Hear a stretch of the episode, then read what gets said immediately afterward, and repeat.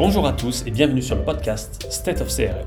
Je suis Benoît Bouteille et pour ce premier épisode, je suis ravi d'accueillir Clémence Bussière, Head of CRM et Acquisition au printemps. Clémence nous partage son état d'esprit qui nous permet de faire face aux challenges depuis des années, mais aussi en quoi celui-ci a été utile ces 12 derniers mois. Bonne écoute Pour commencer, euh, est-ce que tu peux te présenter et euh, expliquer bah, ton job euh, aujourd'hui et puis depuis combien de temps tu bosses dans le marketing, dans le CRM. Ok, je m'appelle Clémence Bussière. Euh, ça fait donc 16 ans que je travaille dans le CRM. j'ai d'abord fait 10 ans de conseil et ensuite j'ai passé 3 ans chez WSNCF en tant que directrice du CRM, enfin du marketing relationnel. Et là je suis au printemps depuis 2 ans et j'ai en charge le CRM, la partie programme de fidélité toute la stratégie d'acquisition euh, Drive to Store et, euh, et la MOA liée au programme de fit. Cool. Tu as un parcours avec du conseil euh, et, et, après directement chez l'annonceur. voilà, c'est ça. Depuis cinq ans chez l'annonceur. Mm. Ça permet d'avoir les, les, perspectives différentes. Et donc, du coup, pour, pour commencer tes journées, déjà, avec toute cette expérience, qu'est-ce qui, quels sont les, là où les habitudes euh, que tu as, petite routine du matin euh, qui euh, permet d'avoir une journée productive? Est-ce que tu as, quelque chose de particulier?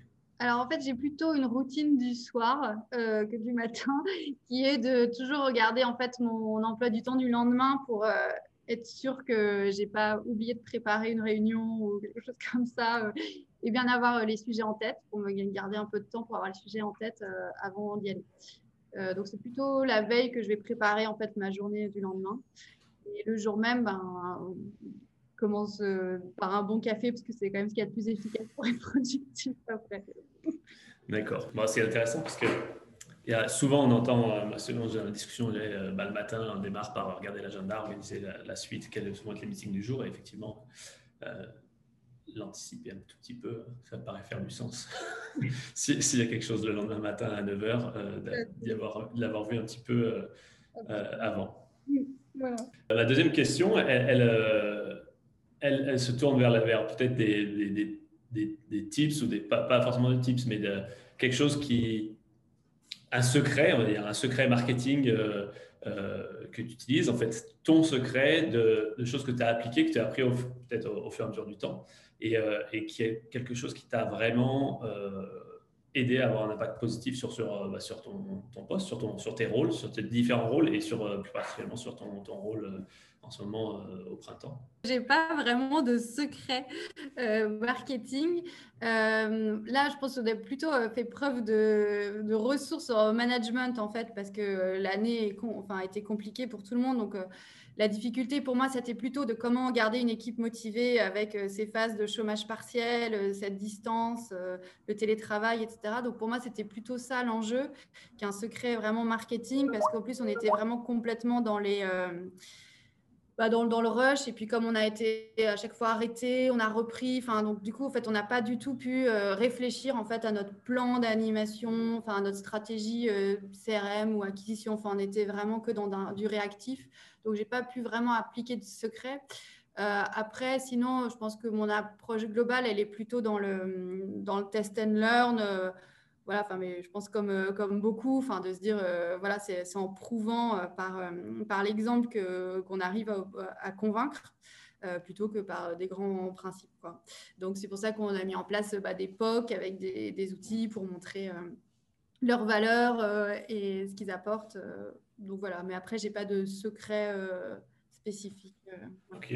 Bon, en fait, dans ce que j'entends, quand même, il y a bon, cette, ce test and learn, euh, ces cycles assez fréquents et, et, classiques, on va dire, dans certaines entreprises et certains mindsets du, test and learn sur le marketing. Mais ce que tu dis, c'est qu'il y a eu aussi, face à une situation un petit peu différente d'un point de vue management et, pilotant les équipes tu as aussi appliqué ce test and learn pour être sûr de garder les équipes engagées et, d'avancer euh, de la même manière, plus du, point de vue managérial que, que marketing pur, mais, euh, mais euh, l'application marche à tous les sujets en fait dans, dans, la, vie.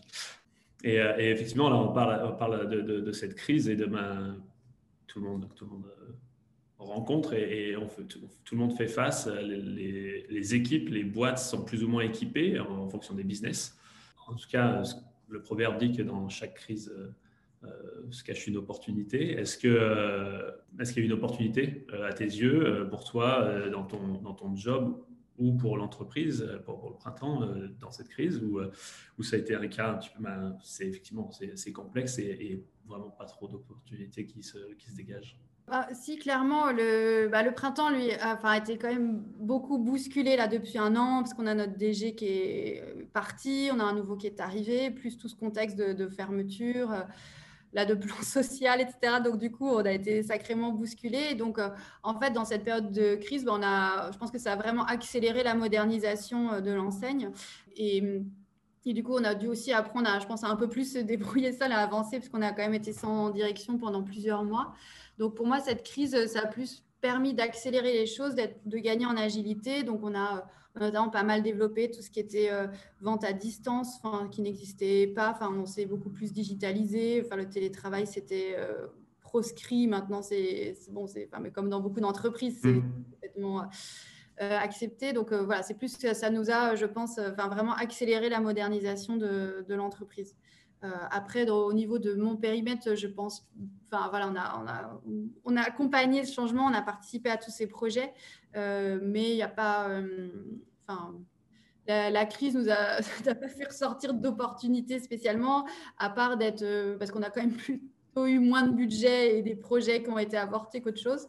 Après, bah, c'est plutôt essayer d'être plus créatif. C'est-à-dire que là où avant, on allait parfois demander des budgets à des agences pour nous accompagner euh, dans des créas, etc. Là, on s'est plus dit, bah, on va essayer de les faire euh, nous-mêmes parce qu'on n'a pas de budget. Donc, voilà. donc, je pense que la, crise, mais la contrainte, souvent, euh, favorise la créativité finalement. Hmm.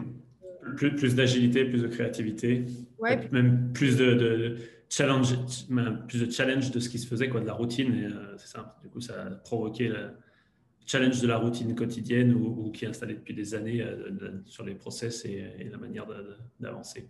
Ouais, et puis du coup de reprendre la main, je pense, sur des tas de sujets euh, aussi, enfin, de les faire sien parce que bah, voilà, plus de budget, plus de prestataires, plus d'agence. Donc, euh, du coup, on reprend et on remaîtrise finalement la, base. Et donc, c'est peut-être ça, ouais, l'opportunité, c'est de, de, back to basics, c'est pour, pour du coup reprogresser et revoir les choses un peu autrement.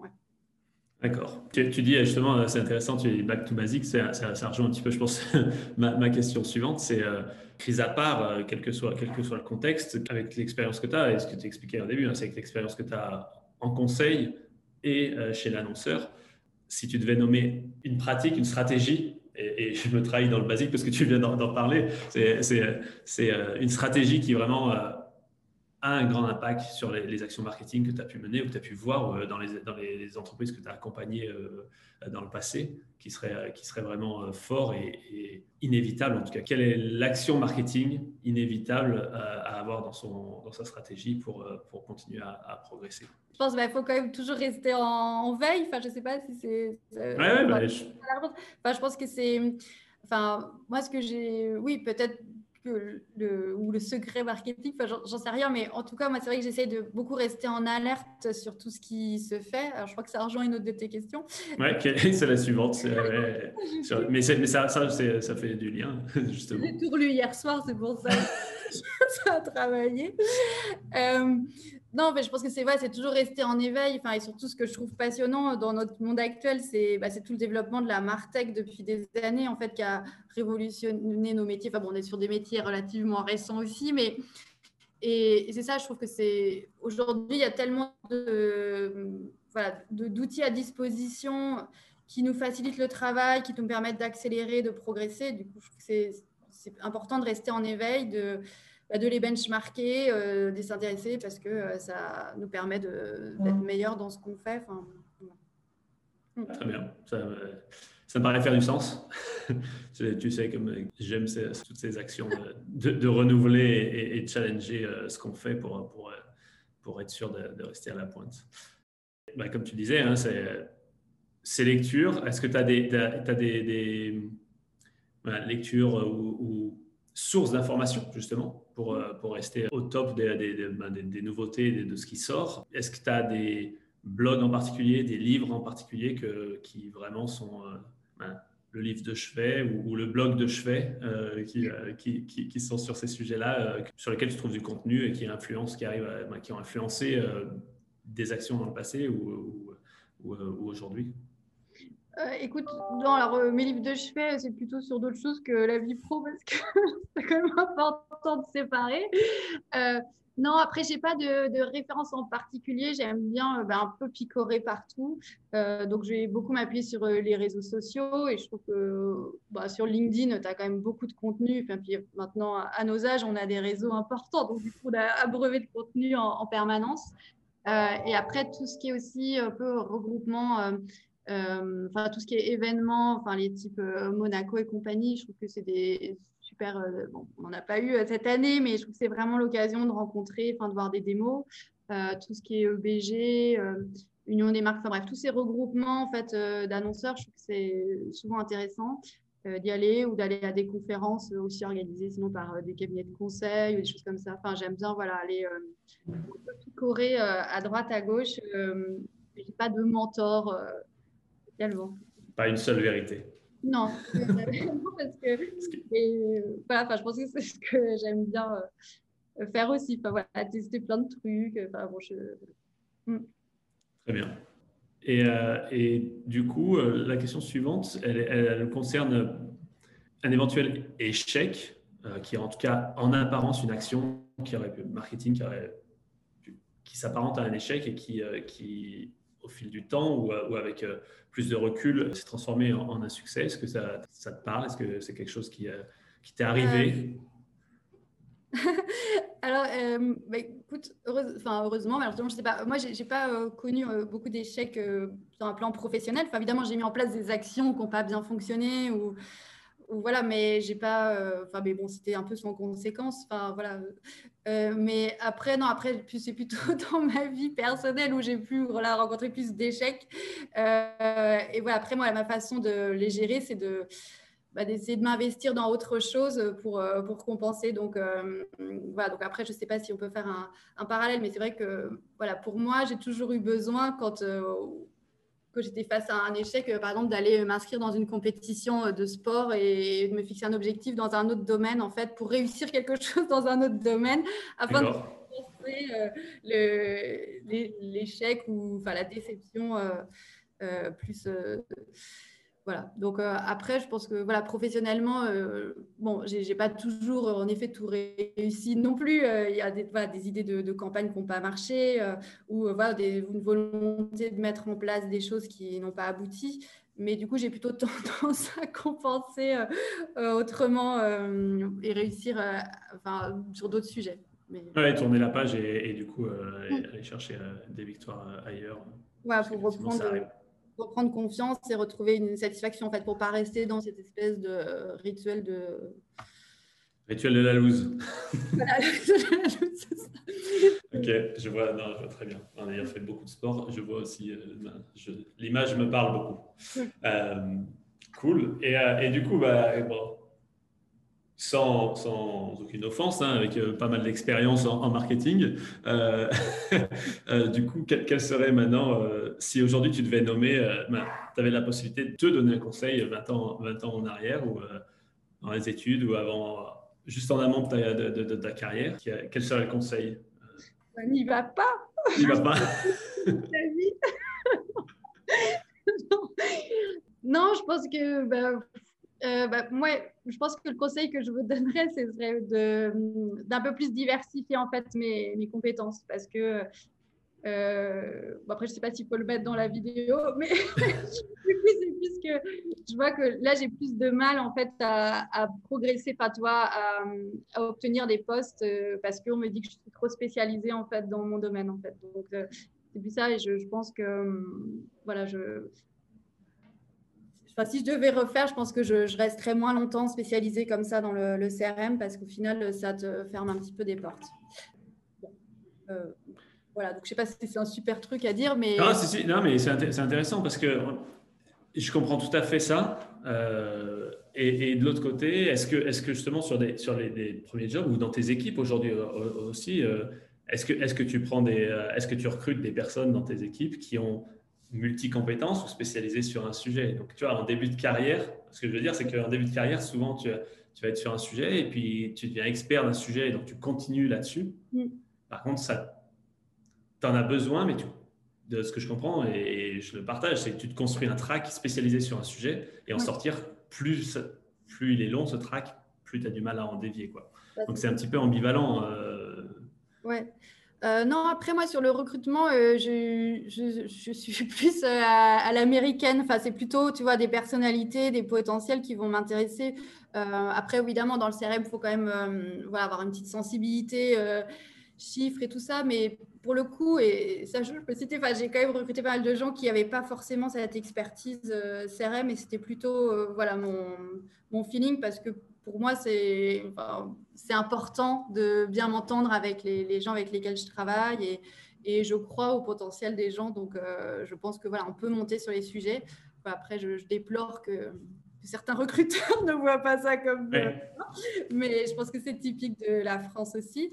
Euh, mais voilà, enfin, là-dessus, moi, je suis assez assez ouverte. En plus, c'est vrai qu'on est sur des métiers relativement récents. Donc euh, là, on commence à trouver des profils juniors qui ont vraiment une expérience en CRM. Mais il y a dix ans, personne ne faisait du CRM. Donc de toute façon, à la base, on était obligé de recruter des gens qui ne venaient pas euh, de ce milieu-là. Donc j'ai recruté plein de chefs de produits, choses. Donc évidemment, des gens qui ont une sensibilité marketing, un goût des chiffres, mais qui n'étaient pas dans cette dynamique client. donc voilà. Mais ça, ça, fout un petit coup au moral, hein, parce qu'il y a 10 ans, euh, j'étais déjà à fond dans le CRM, donc, euh, donc, tu... donc j'étais déjà dedans et de, la même manière. Euh, mais effectivement, je suis d'accord avec toi. Il n'y avait pas grand monde sur la, sur la place de marché, en tout cas, qui, qui était spécialisé là-dedans. Oui. Alors, est-ce qu'au fur et à mesure des années, il y a un mantra marketing sur lequel tu, tu que as, que tu gardes, ou pas spécialement, rien de, rien de particulier? Bah, non, enfin, euh, moi, je ne je pense pas fonctionner trop avec des mantras au niveau professionnel. Euh, euh, T'as compris, je n'ai pas de religion professionnelle, je n'ai pas de livre de chevet, je n'ai pas de gourou, je n'ai pas de mantra. Euh, non, parce que je trouve que, voilà, comme on est sur des métiers qui évoluent en permanence, en fait, il faut tout le temps être, je trouve, être ouvert. Enfin, il y a une solution qui est formidable un jour, bah, elle n'est plus l'année d'après. Il y a, et je trouve qu'au contraire, moi, c'est ça qui me plaît dans mon métier, c'est qu'on est en permanence, enfin, il évolue en permanence en fait, et donc on est toujours obligé, enfin, si on veut rester compétent, euh, toujours obligé de se remettre en question. Donc, euh, en fait, je trouve qu'au contraire, il ne faut pas rester sur quelque chose de, de bloqué, mais d'être toujours, euh, toujours open-minded comme mmh. Jean-Claude mais, mais, mais, mais, indirectement, c'en est un en fait, parce que c'est ce que tu, ce que tu transcris dans, dans d'autres réponses précédemment, c'est l'ouverture d'esprit, euh, être ouvert aux nouvelles possibilités, challenger ce que tu fais. Euh, le test and learn, ça, reste quand même euh, quelque chose qui est un état d'esprit important dans notre métier, comme tu dis, et qui pourrait s'apparenter à un mantra, quelque part. Dans ce sens-là, oui. C'est ça, je pense, qui est intéressant aussi, c'est que c'est un métier voilà, où il faut faire preuve d'un peu d'humilité, parce que au les, les, canaux, c'est pareil, c'est plus les mêmes qu'il y a 10 ans. Enfin, on fait plus du CRM de la même façon. Enfin, Là, il y a cinq ans, tout le monde jetait le print en disant ça coûte trop cher, ça sert à rien. Bah, maintenant, ça revient parce que du coup, mm. euh, ça redevient un canal privilégié parce que plus personne n'en fait. L'email euh, était à fond, bah, maintenant c'est un canal saturé. Enfin bon, ça stagne, mais bon, en fait, du coup, et puis on a bah, toute l'évolution de la technologie avec euh, toutes les, notifs, hein, les, tous les, nouveaux canaux aussi. Donc voilà, je trouve que c'est quelque, c'est un métier qui apprend à, voilà, à rester ouvert, à rester humble. On a toujours à apprendre on ne sait jamais tout et du coup, ça, je trouve que c'est un côté sympa. Ouais, ça bouge très vite. Sans ça, tu es vite dépassé. Exactement. très bien. Donc, la, dernière question. Sur une prise de poste, euh, Head of CRM, Head of Marketing, euh, selon toi, quelles sont les trois actions vraiment à prendre dans les 90, 100 premiers jours euh, sur la prise de poste? Et puis, bah, peut-être les, les, pièges à éviter, donc les, deux ou trois pièges à éviter sur cette première période, vraiment les 90 premiers jours euh, de prise de poste alors, euh, moi, mon approche, euh, ça a toujours été en fait de commencer par deux choses analyser les chiffres et écouter les équipes. Voilà. donc, parce que, bon, analyser les chiffres, parce que bah, c'est notre formation en CRM, on croit dans le chiffre. trop croire aux chiffres. Euh, donc, c'est vraiment essayer de regarder en fait comment est structuré le, le business, enfin, quelles sont les, les campagnes qui, qui, rapportent ou pas, enfin, quelles sont euh, les volumétries d'envoi, essayer de comprendre en fait un peu les équilibres et les enjeux. Et après, c'est vraiment être à l'écoute de l'équipe pour comprendre euh, bah, quels sont leurs, leurs pain points euh, et d'un point de vue euh, managérial, quelles réponses on peut leur apporter et aussi un peu leurs ressentis, leurs envies pour voir aussi, parce que souvent les équipes ont des bonnes idées. Donc pour moi, c'est ces deux points-là par lesquels commencer pour du coup ensuite dessiner un peu sa stratégie. Après, évidemment, il faut comprendre l'environnement dans lequel on évolue, etc. Euh, mais moi, je trouve que les erreurs à éviter, c'est l'erreur, je trouve, c'est d'arriver en, euh, ayant ses convictions, euh, la feuille de route déjà établie, sans, sans avoir écouté en fait un peu la, la, la, base en fait, enfin, les gens qui travaillent dedans et qui connaissent aussi les contraintes propres à l'entreprise. Parce que c'est facile, je trouve, d'arriver en disant ouais, tout ce que vous faites, c'était nul, moi j'ai des grandes idées, moi je révolutionner les choses. Je trouve voilà, toujours ce principe d'humilité de se dire, euh, attends, c'est un autre contexte, une autre culture d'entreprise. Euh, voilà, déjà, euh, soyons un peu en retrait, observons avant de. Voilà, enfin, moi, c'est plutôt ma façon de procéder, c'est d'observer avant de recommander. Éviter les, idées préconçues. J'entends bien. Très bien c'est vrai que tu vois, quand euh, mon passage de oui SNCF au printemps, moi, je n'avais pas mesuré avant d'arriver à quel point les univers et la culture d'entreprise étaient opposés. Mais vraiment, enfin, c'est pas des choses que j'avais ressenties en entretien. Enfin, tu sais, tu passes 3-4 mm. entretiens, tu pas. Bon, puis tu as toujours ce côté un peu, tu te. Tu te vends, enfin bon, donc et aussi, donc du coup, c'est pas, on n'est pas dans un jeu 100% euh, honnête. Et, et, ouais, et en fait, les bonnes pratiques que j'avais pu mettre en place euh, chez USNCF, bah, je n'ai pas pu forcément les mettre en place tout de suite au, printemps parce que pas la même culture, pas les mêmes process. Et après, c'est ça que je trouve intéressant aussi quand tu changes de poste, bah, c'est toujours cette remise en question, cette réadaptation. aussi là, les 10 ans de conseil, euh, il faut qu'on aime toujours s'adapter à tout. Euh, et, voilà. et je trouve que du coup, arriver avec des idées trop préconçues, ça, je pense que c'est plutôt facteur d'échec ou en tout cas de, rejet euh, de la part aussi euh, des, équipes qui sont là avant toi et qui euh, connaissent déjà bien les contraintes et, les enjeux aussi. C'est important. Permet d'éviter les pièges du coup, de ce que, je, ce que tu dis. Voilà. Bon, bah, merci beaucoup pour, ton temps. Si vous avez aimé cet épisode, faites-le moi savoir en laissant 5 étoiles sur Apple Podcast et n'oubliez pas de le partager à votre réseau. C'est tout pour aujourd'hui et à bientôt.